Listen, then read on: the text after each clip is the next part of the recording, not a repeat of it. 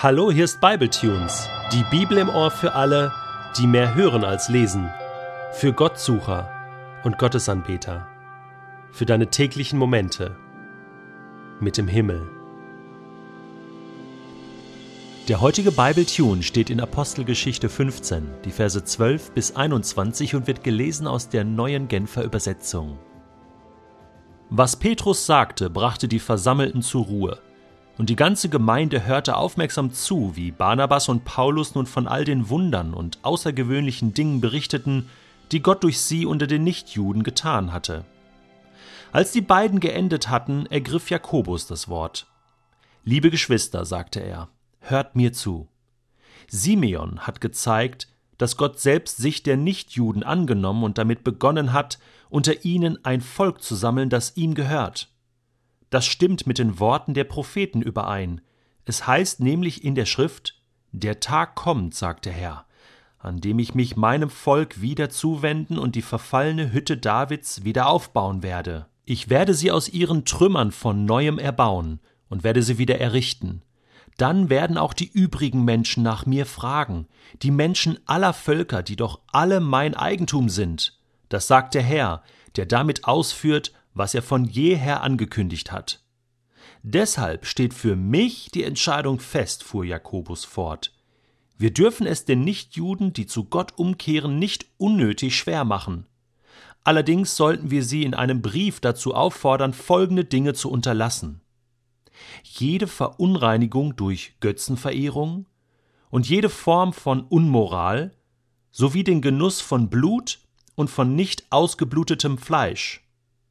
Im Übrigen finden sich alle diese Forderungen im Gesetz des Mose, das seit vielen Generationen in allen Städten verkündet und Sabbat für Sabbat in allen Synagogen vorgelesen wird. Ich bin Lukas sehr, sehr dankbar, dass er sehr ausführlich beschreibt, wie die Apostel damals in Jerusalem zu ihren Entscheidungen gekommen sind. Denn das zeigt uns ganz grundsätzlich auf, wie wir Entscheidungen treffen können in unserem persönlichen Leben, aber vor allen Dingen in unseren Gemeinden, in unseren Kirchen. Wir können hier zwei wichtige Prinzipien entdecken. Das erste ist, achte auf das, was Gott tut. Und das zweite ist, achte auf das, was Gott in seinem Wort in der Bibel sagt. Diese beiden Dinge helfen schon mal enorm weiter. Das erste, achte auf das, was Gott tut. Das hat Petrus schon in seiner Ansprache gesagt, und nun wird es ergänzt von Barnabas und Paulus. Sie beschreiben, was Gott getan hat durch sie, was sie erfahren haben, was sie erlebt haben. Und so wird das Ganze von verschiedenen Menschen ergänzt, nicht nur eine Sichtweise, sondern durch verschiedene Augen wird das angeschaut, was Gott überregional tut.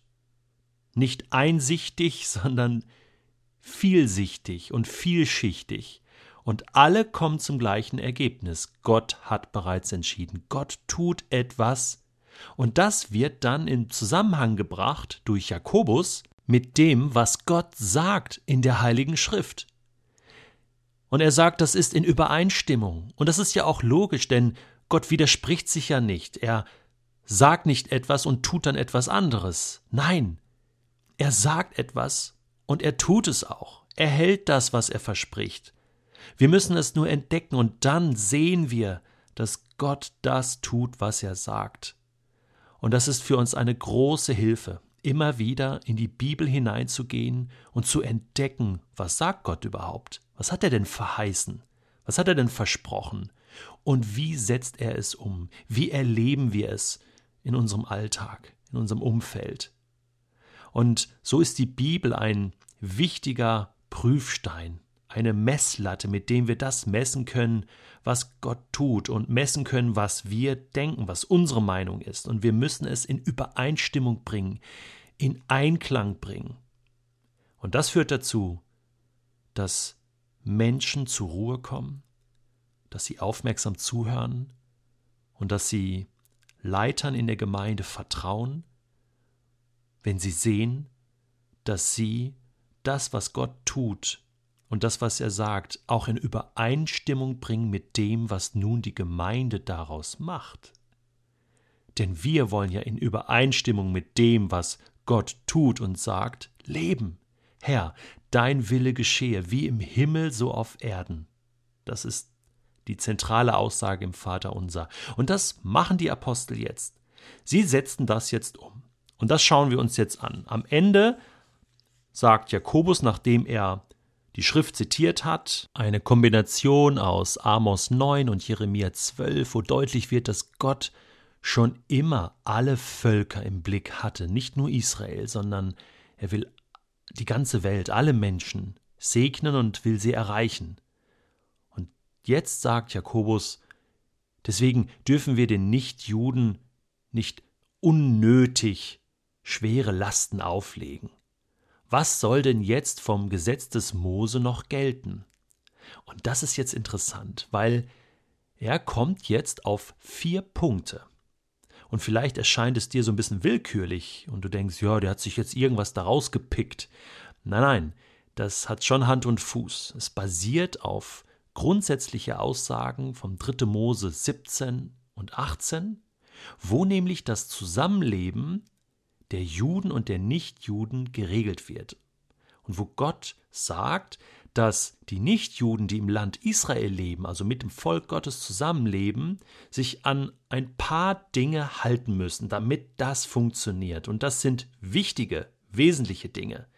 Nämlich erstens, dass sie keine Götzen verehren. Ja gut, das sollte jetzt für die Nichtjuden, die zu Christen geworden waren, ja selbstverständlich sein. Aber Jakobus hält das fest. Das ist das Gebot Nummer eins, keine anderen Götter neben mir. Das gehört zur Kultur des Landes. Yahweh wird angebetet.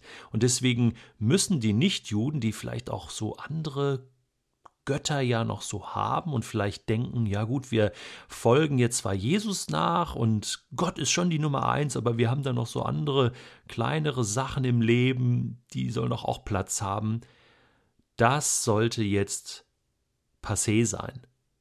Und das ist ein ganz wichtiger Punkt, dieses erste Gebot, was als Minimum festgehalten wird. Das zweite, was Jakobus jetzt anspricht, ist die Vermeidung von Unmoral oder Unzucht in jeglicher Form. Das ist ein großes Thema im Alten Testament, in den Geboten, aber natürlich auch bei Jesus in der Bergpredigt. Er greift diese ethischen Fragen auf und hier geht es natürlich um einen sexuellen Lebensstil. Wie soll der aussehen? Ehebruch ist tabu. Das steht auch schon in den zehn Geboten. Du sollst nicht die Ehe brechen. Aber damit sind auch alle sexuellen Handlungen außerhalb eines Ehebundes gemeint. Und da fällt alles darunter. Jegliche Perversion, Pornografie und so weiter. Und im Grunde könnte man sagen, hey, diese ersten zwei Aufforderungen, also Gott an erster Stelle und diese Ethik im Bereich der Sexualität, das ist eigentlich das, was in den zehn Geboten auch schon steht. Und es ist eigentlich das, was Jesus in der Bergpredigt hochhält. Also das ist nichts Neues. Was vielleicht neu ist, ist das mit dem Blut. Ne? Geschächtete Tiere, was die Juden bis heute tun. Koscher und kein Blutgenuss. Aber das ist etwas, das finden wir schon in dem Bund Gottes mit Noah lange vor der Zeit Israels finden wir das, dass wir eigentlich auf Blutgenuss verzichten sollen. Krass. Und das weiß Jakobus natürlich, dass das da steht. Und deswegen sind das so ein paar grundsätzliche Dinge, die Gott sich so wünscht und die die Basis bilden für ein gutes Miteinander zwischen Juden und den Nichtjuden. Und im Übrigen hat sich für uns daran nichts geändert. Denn das, was Jakobus hier bringt, ist die Essenz, die Summe aus dem mosaischen Gesetz. Wir müssen nicht mehr das ganze mosaische Gesetz halten. Aber das ist nicht neu. Jesus hat bereits gesagt, liebe Gott und liebe deinen Nächsten. Du sollst Gott lieben und deinen Nächsten lieben. Und wenn wir das tun, dann tun wir das, was Gott will. So soll es sein. Das war Acts.